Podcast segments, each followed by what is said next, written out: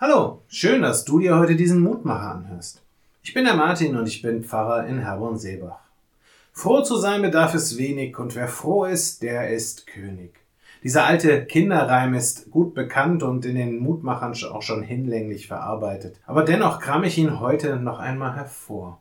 Denn mit Blick auf die heutige Losung möchte ich ihn etwas umdichten und sagen, fromm zu sein bedarf es wenig und wer fromm ist, der ist König. Mir ist dabei vollkommen bewusst, dass das Wörtchen fromm dabei ein gewisses Potenzial hat, falsch verstanden zu werden.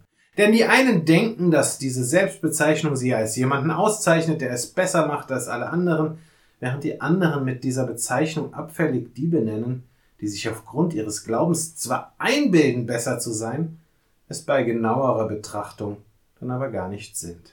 Und damit sind wir schon mitten in der Situation, in die uns die heutige Losung holt. Der Bruderstreit von Kain und Abel. Beide tun das Gleiche, doch nur der eine erlebt, dass sein Handeln Erfolg hat. Und der andere? Der wurde vom Zorn erfasst und blickte finster zu Boden.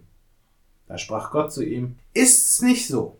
Wenn du fromm bist, so kannst du frei den Blick erheben. Bist du aber nicht fromm, so lauert die Sünde vor der Tür, und nach dir hat sie Verlangen du aber herrsche über sie. 1. Mose Kapitel 4 Vers 7. Wie oft kommen wir im Leben doch in Situationen, in denen wir uns darüber ärgern, dass es dem anderen scheinbar besser geht als mir selbst.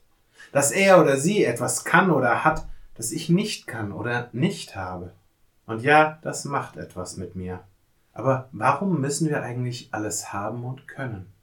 Freuen wir uns doch vielmehr einfach darüber, dass unser Bruder oder unsere Schwester etwas kann statt uns und den anderen das Leben dadurch zu vermiesen, dass ich mich von Zorn, Neid, Hass oder auch Überheblichkeit beherrschen lasse. Gott hat uns gemacht, so wie wir sind. Er schenkt uns, was wir brauchen und auch das, was diese Welt braucht. Vertrauen wir einfach darauf. So wie der, der verstanden hat, dass diese Welt manchmal auch ein Kreuz braucht, damit sie endlich frei werden kann. Ich lade dich ein, noch mit mir zu beten.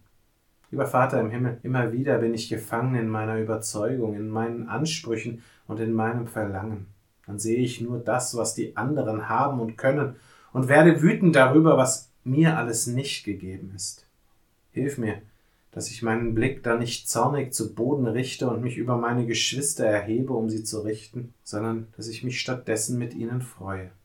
In der Gewissheit, dass du für mich sorgst, so wie es richtig ist nicht nach meinem Willen, aber immer nach deinem guten und liebenden Willen.